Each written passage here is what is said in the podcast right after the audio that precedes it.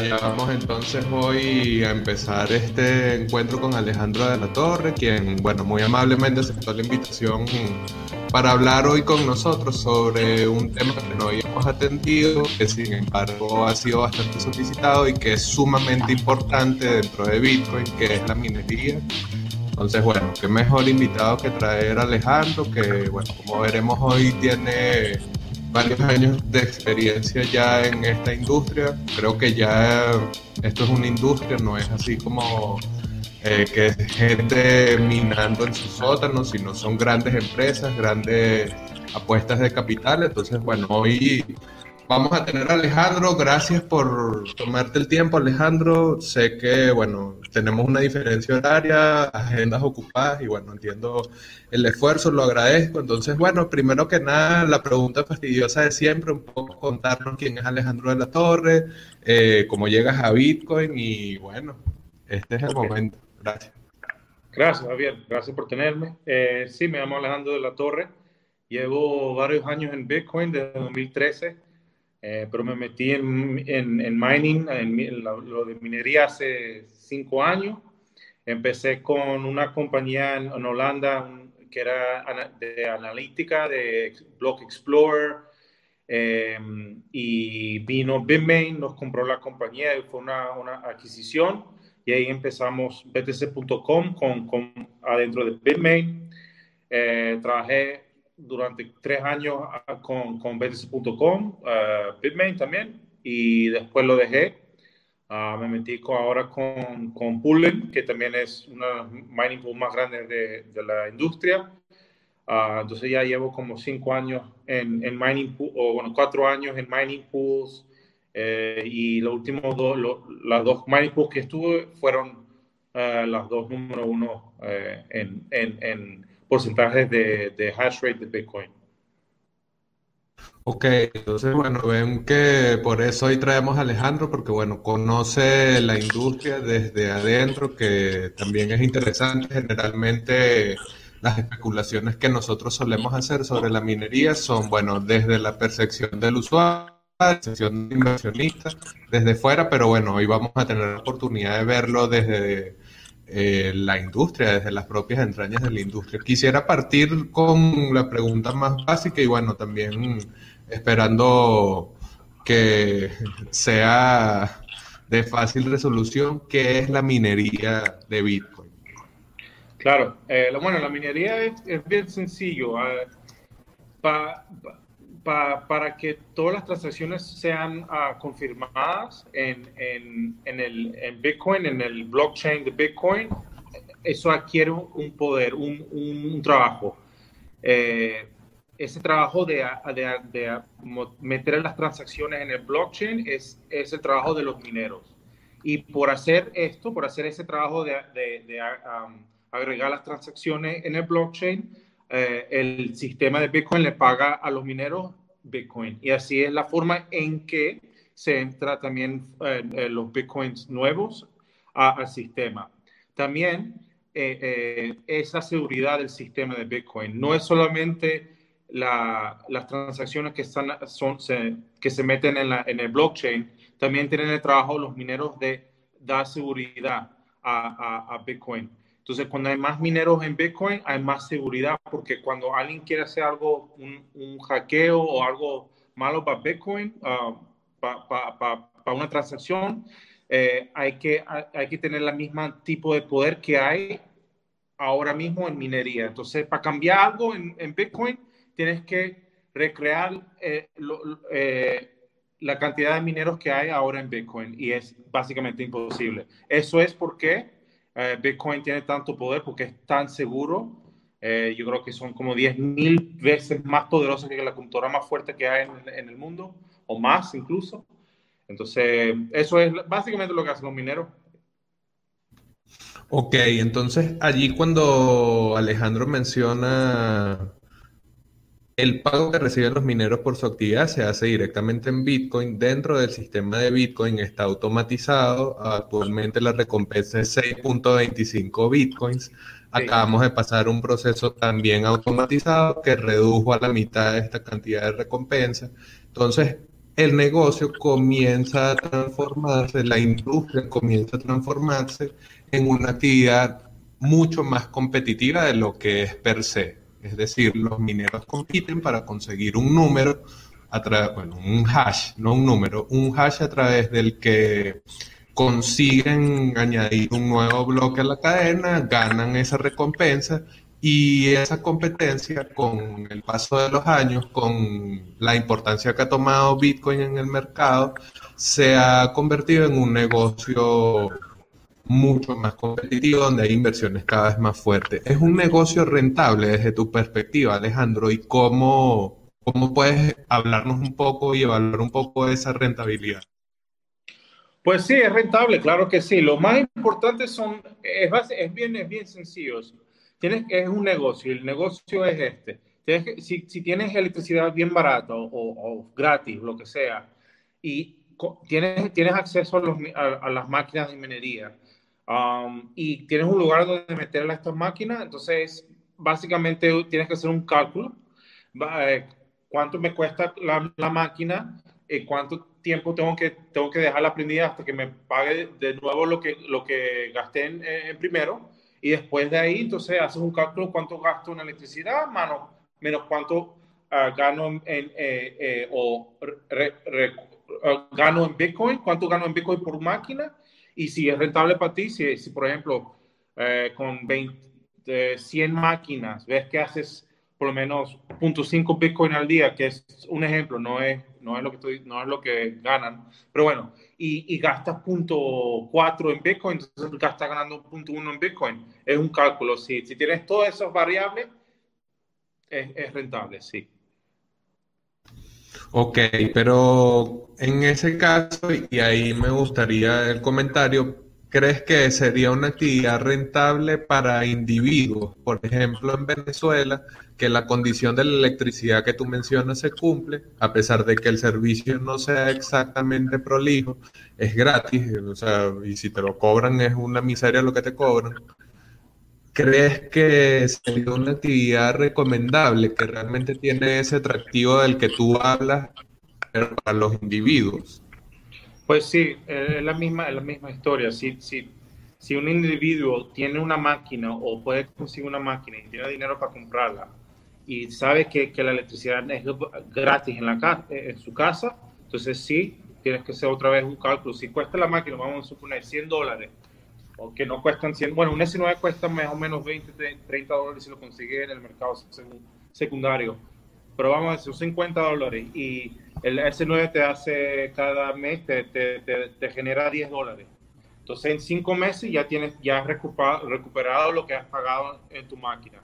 Después de, después de ahí ya es, es pura, es pura ganancia. Entonces sí, sí es, sí es rentable para cada cada individuo. Lo, lo, la única diferencia entre una operación gigante a un individuo es, es el, la escala. Pero es la misma historia entre una, una máquina a 10.000 máquinas. Ok, y en este caso, cuando hablas de la inversión gigante y la del individuo, también quisiera conectar eso con la idea de los pools de minería. O sea, estas agrupaciones que juntan y de repente juntan una buena cantidad de hash rate, en el caso de Pulin ahorita están por encima del 17% de la red, que es bastante significativo.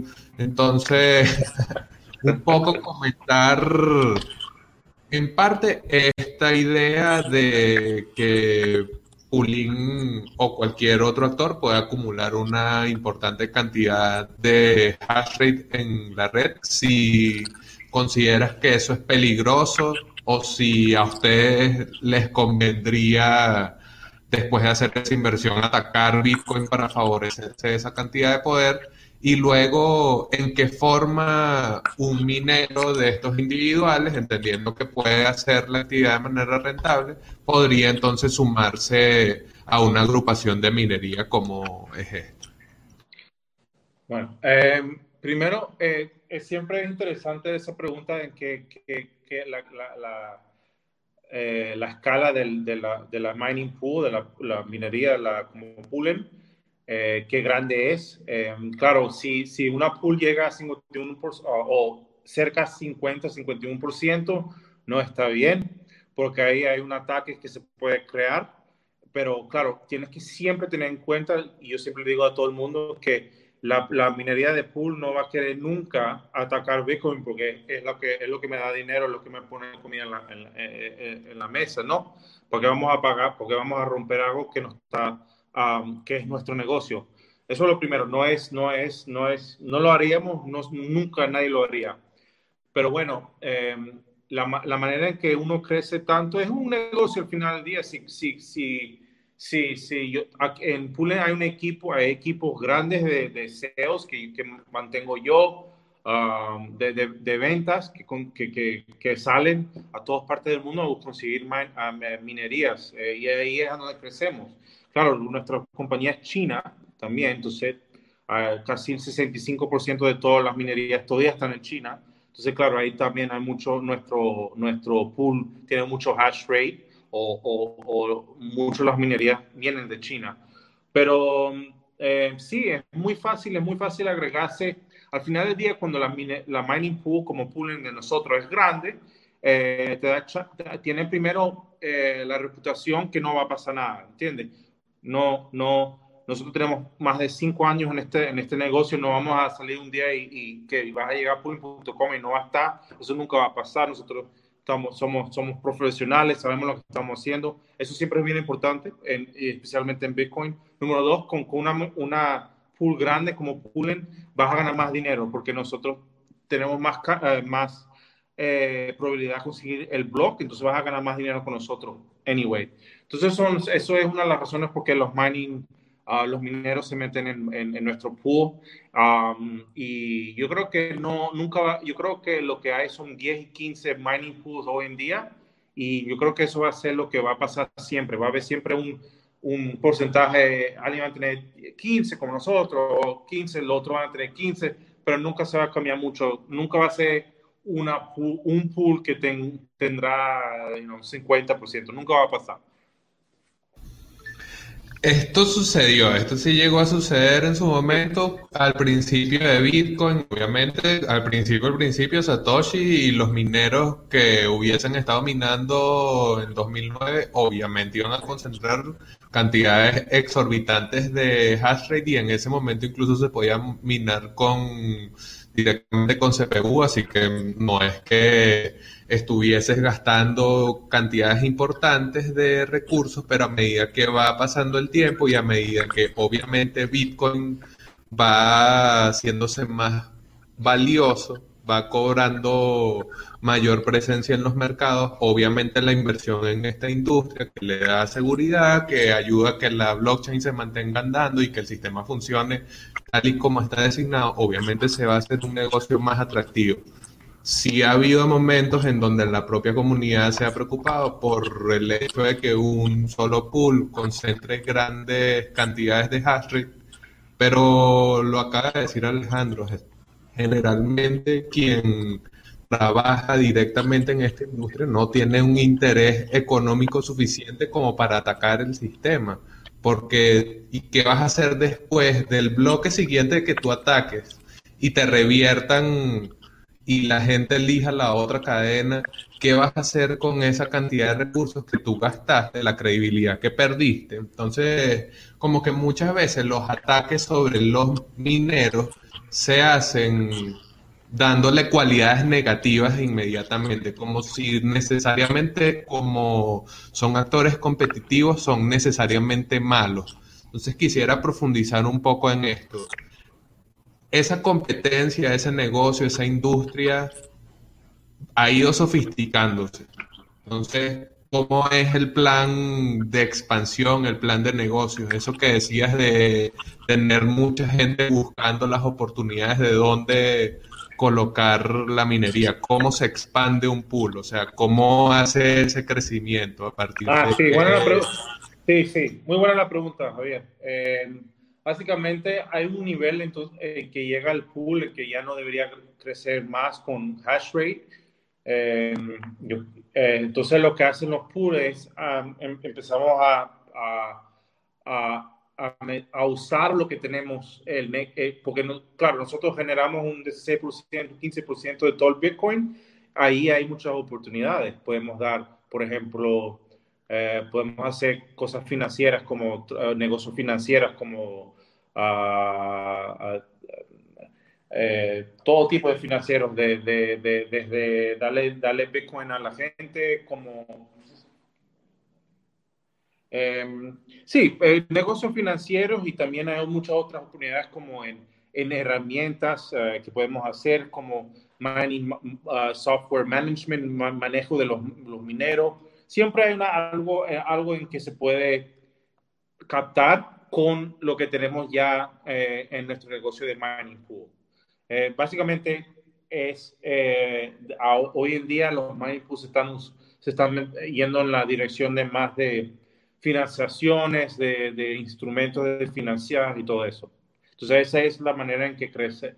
Va, ya va, va, va, todo el mundo va a ver en los últimos, los próximos nueve años que, que, las pools van a tener muchas cosas diferentes entre, eh, en, en, directivos, en, en uh, instrumentos financieros.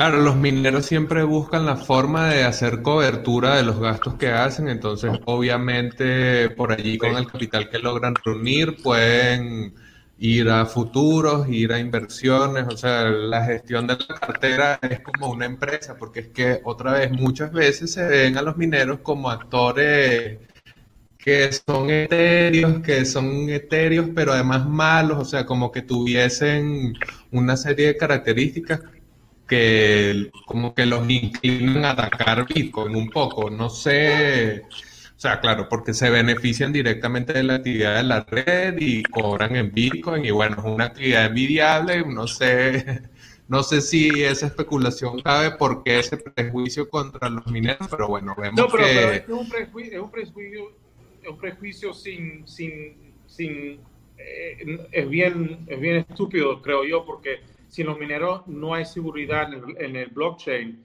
el, el, el, minero no solamente genera Bitcoin y ya está, el, minero también agrega las transacciones en el bloque y le da seguridad a, a, Bitcoin o a Ethereum o cualquier eh, eh, moneda que está minando. Sin, sin, la, sin la seguridad del minero no hay Bitcoin, no hay Ethereum. No, es que no, no es integral el minero. No hay, no debe, hay que, hay que, hay que, el minero es tu amigo. Claro, o sea, claro, es que eso, eso uno lo entiende una vez que tú comprendes el funcionamiento y la teoría de juegos que está por detrás de la red. Muchas veces se dice que la teoría de juegos es un argumento para uno evitar la discusión, pero es que no, o sea, el funcionamiento de Bitcoin, uno antes de criticar Bitcoin como tal o atacar a un actor del funcionamiento, como en este caso los mineros, uno tiene que entender bien lo que está en juego para el que invierte un capital en la propagación, bueno, en la en añadir y emitir nuevos bitcoins, añadir transacciones, emitir nuevos bitcoins, gastando electricidad, gastando equipos, o sea, que además implica gasto físico y gasto de capital como tal.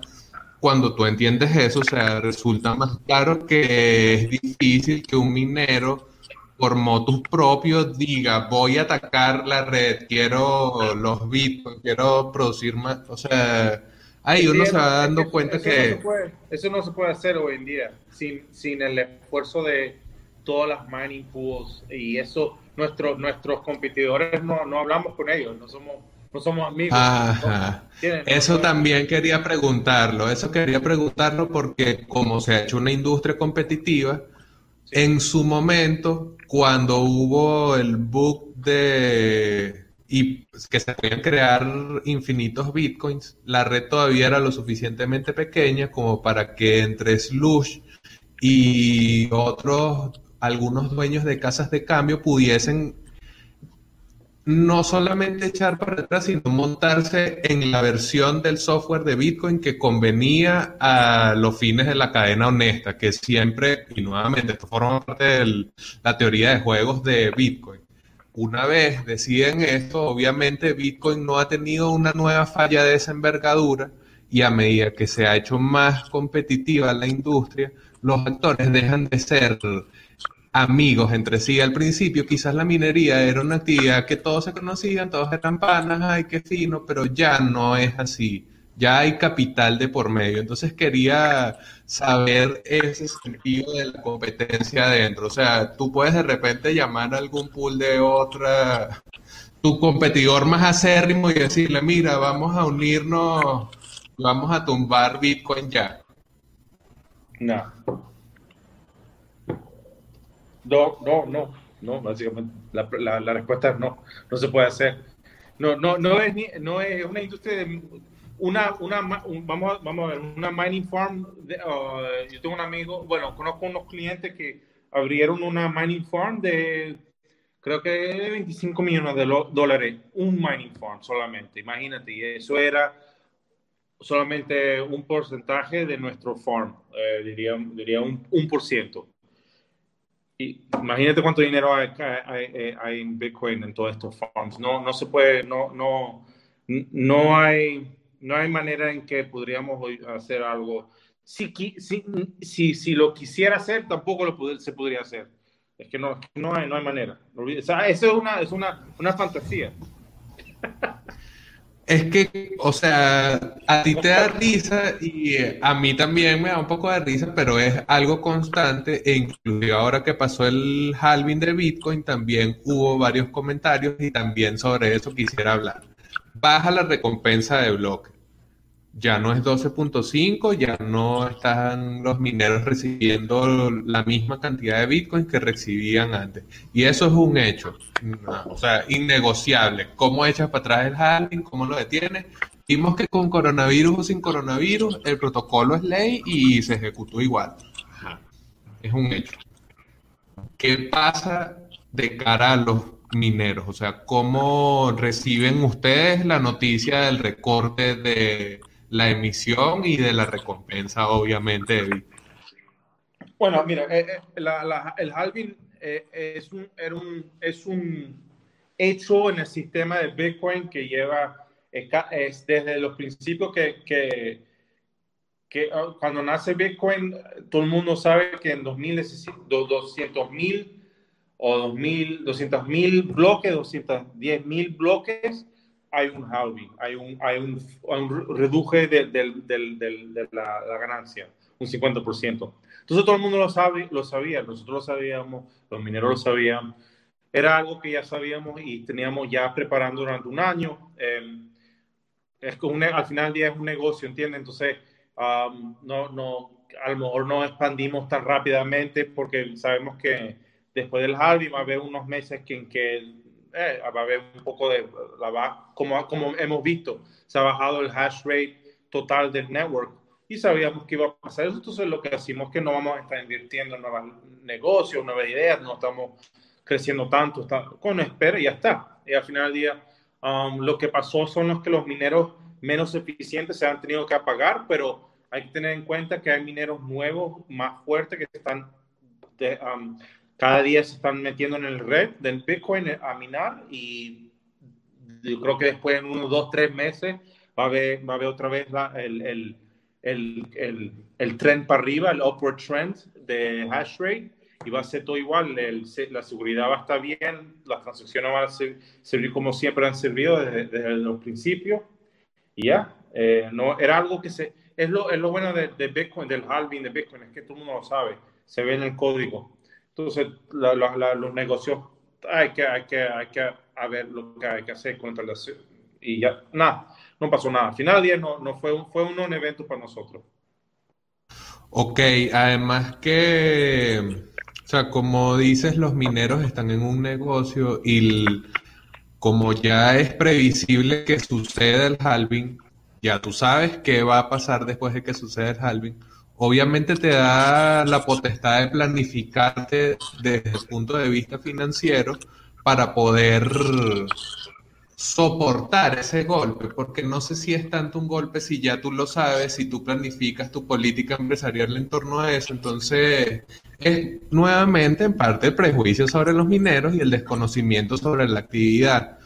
No sé si la crítica se hace solamente porque no saben que acaba de decir Alejandro que 25 millones de dólares en un pool puede ser entre el 1 y el 2% de lo que se invierte en el pool, entonces quizás no ven la envergadura de las inversiones que se están haciendo, bueno, no solo en pooling, sino en general en la industria, ya no son actores que están haciendo minería amateur, ya se trata de una perspectiva corporativa como tal. Entonces, sobre eso, sobre esa idea de la perspectiva corporativa en el caso de Pulín, si nos puedes comentar sobre eso, cómo, cómo se fueron preparando, porque creo que eso es interesante porque, bueno, nosotros no lo sabemos, o sea, lo que nos puedas comentar, si hay cosas súper secretas, no importa, pero un poco esa retrospectiva desde un año hacia acá, como si ya sabían la noticia, ya sabían la reducción, ya sabían todo, cómo se fueron preparando. Bueno, eh, es que es que no, no, no, es ninguna, no es interesante lo que, lo que solamente no gastamos menos, eh, no expandimos tan rápidamente, ya está, verdad, no, no es nada interesante, básicamente. O sea, como llevar un plan de austeridad económica porque obviamente sabes que va a haber una incidencia, o sea, es parte de la planificación. Solamente, solamente unos dos, tres meses, tres meses, cuatro meses pensamos nosotros, pero después ya todo va a estar igual que hace, unos, hace cuatro meses, va a estar todo normal. Es solamente como unos meses de, de austeridad, pero no pasa nada importa. Ok, y en el, en el caso de los mineros ineficientes que tú nombrabas, que salen de la red porque, bueno, les condena la cantidad de hash les condena tener poca capacidad minera, eso tú lo podrías calificar como la capitulación minera y, bueno, ¿cuáles son los efectos que suceden cuando salen estos mineros de la red? Que, bueno, alcanzó más o menos el 20% por allí, entonces también es bueno comentar esto. Sí, sí, sí, no, esa es buena pregunta. La, la capitulación es muy, muy sencilla, es muy sencillo. Eh, lo que pasó son que son eh, la última generación o la, la generación uh, de S9, de los Antminer S9, que eh, ya um, como hay, la dificultad del network de Bitcoin es tan al, ya es tan alta porque hay tantos mineros, hay muchos mineros y los mineros que hay son, son, son fuertes, son buenos, son mejores que la S9, son S17, S19, que son como cuatro veces mejores que la S9. Entonces lo que pasa es que esos S9 ganan y ganan, ganan, menos y menos cada vez que entran más mineros y esos mineros son mejores. Entonces lo que, lo que, lo que pasó es que cuando había 12,5 Bitcoin en, eh, eh, en, en, en, cada bloque como un reward, como la ganancia, entonces todavía tenían, si tenían la electricidad baja, como a 3 céntimos o, más bajo, eh, era rentable todavía tener los S9 prendidos, porque estaban ganando 12,5 Bitcoin cada, en cada bloque. Pero cuando baja sin un 50%, esos mineros que ya estaban solamente un poco por, solamente ahí en la, la línea de, de, un poco, un poco más rentable, um, ya no, ya no, ya no, ya no, ya no son rentables. Entonces lo que ha pasado es que todo era con un 20% de todo el network de Bitcoin eran esos S9 y se han tenido que apagar. Em, lo que ha pasado es que se han metido en el, mercado secundario, ahora son súper, súper baratos. Hasta yo escuchaba hasta 20, dólares por un S9 cuando hace dos años costaban 1.700. En 2017 costaban en el pic, en el pic, el final, como unos 2.000 dólares cada S9. Ahora cuesta 20 dólares. Em, y, y, lo que está pasando es que se están mudando, todos esos S9 se están yendo a lugares donde la electricidad es o barata o súper barata o gratis. Como, ah, no sé, como en Venezuela sería un caso, pero también tienes que tener en cuenta que, que por ejemplo, si ese S9 está en Rusia, para mandarlo para Irán o Venezuela o, Kazajstán, cuesta dinero mandarlo. Entonces, eso ahí siempre hay que tener en cuenta. Em, a lo mejor es más, no es rentable mandarlo porque el costo de mandarlo y después la aduana y todo eso, a veces eh, algo no rentable. Entonces, a muchos de estos no se han tenido que pagar y se han votado básicamente. y ya está. Eso es lo que ha pasado. Pero cuando entran los mineros, ahora están entrando mineros eh, como el 17, el M20 de WhatsMiner, están entrando eh, la, la, la Bitmain, MicroBT lo están, lo están haciendo, se lo mandan y se meten en la red y así eh, eh, el hash rate total sigue subiendo para arriba. Ok, en ese caso nombraste el precio de los S9 en 20 dólares y aquí en Venezuela se llegó a hablar de 300 dólares, gente pagando ese precio por comprar el equipo utilizado. Entonces, en parte el halving sirvió para que mucha gente comprara aparatos que probablemente no van a ser suficientemente rentables como para que tú recuperes lo que gastaste en obtenerlo. Bueno, aprovechando un poco este argumento que tú mencionabas de la posibilidad de que el hash rate se migre a lugares en donde haya más posibilidad de que haya más posibilidad de o sea de, minar barato pues y no, no, no es tan así quisiera o sea, preguntarte un poco sobre lo que sigue, pues ya, o sea, y un poco ya cerrando también, la idea sobre que la minería al final tiene que seguir andando, pero cómo se ve desde adentro, desde dentro de la industria, o sea, ¿qué sigue para la minería de Bitcoin ahora? Bueno, nada, lo, lo, lo que ha pasado hoy en día es que eh, hace unos años eh, era todo básicamente gente que se metía, compraba las máquinas y los metían a, a, a, minar. Hoy en día es una, es una profesión, es una, es algo bien, bien, es como una, son profesionales con mucho dinero, con inversión, eh, gente con, con eh, inversiones y nada, lo que está pasando es que la industria se está haciendo muy profesional, es algo ya, es algo sumamente diferente y, y que, hace, que hace unos años y pero eso al final del eso es bueno para, para Bitcoin porque hay tanta inversión en, en, en, mining y hay gente bien seria en el mining que al final es, eso es el poder de mining, es fundamental la seguridad de Bitcoin con todos estos mineros y toda esta eh, gente que está invirtiendo mucho dinero y eso le da eso le da más valor yo creo al red de Bitcoin. Ok, al final que haya mayor inversión en la seguridad de la red, obviamente hace que sea más, más valuable la moneda. Obviamente pensar que los mineros son actores maléficos solamente porque se están beneficiando de la actividad económica de la red, creo que es una visión muy simplista que además ignora, bueno, todos los incentivos que dibujó Satoshi dentro del propio sistema. Entonces, obviamente, hoy estamos en, un, en una conversación exploratoria. Quizás en otro momento te invitemos de nuevo para hablar más en profundidad sobre esto. Me encantaría meterme otra vez y con más, más tiempo, con hablar de todo. Sí. Ok, bueno, entonces, para cerrar, dinos dónde te podemos conseguir en redes sociales, si eh, quieres eh, dejarnos las redes de Pulín. Sí, sí. En Twitter, eh, uh, Bits Entrepreneur, uh, B-I-T Entrepreneur y Pullen.com. Ah, y eh, ahora Pullen.com está en español desde hoy. Para esta interview lo puse, puse el sitio de web de Pullen en español. Gracias, Javier, por este, este podcast. Me tengo que ir. ok, bueno, no, tranquilo. Gracias a ti por aceptar la invitación, tranquilo. Y bueno, ya ven que Alejandro ahí estaba apurado, tenían que hacer una, un par de diligencias justamente después. Nos dejó, bueno, bastantes buenas reflexiones sobre la minería.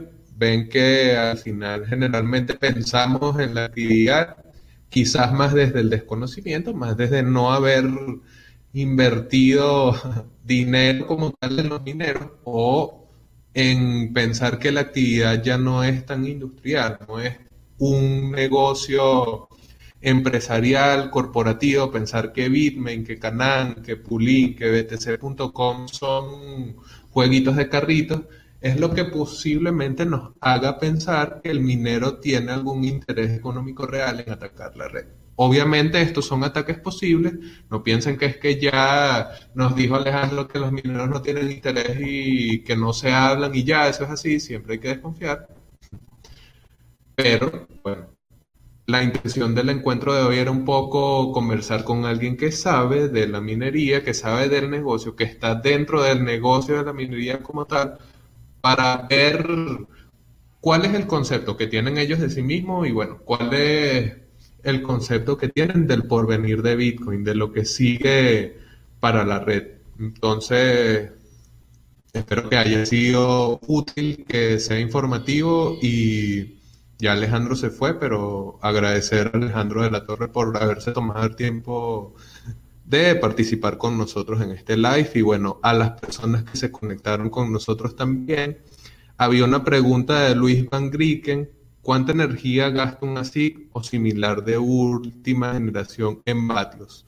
Yo ahora no tengo la respuesta, voy a buscar en un portal que se llama whattomine.com seguramente allí va a estar el número y te lo voy a compartir en la descripción del video. Entonces, bueno, gracias a todos los que se conectaron. Nuevamente, gracias a Alejandro de la Torre por tomarse esta media hora para conversar con nosotros sobre la minería y será hasta la próxima.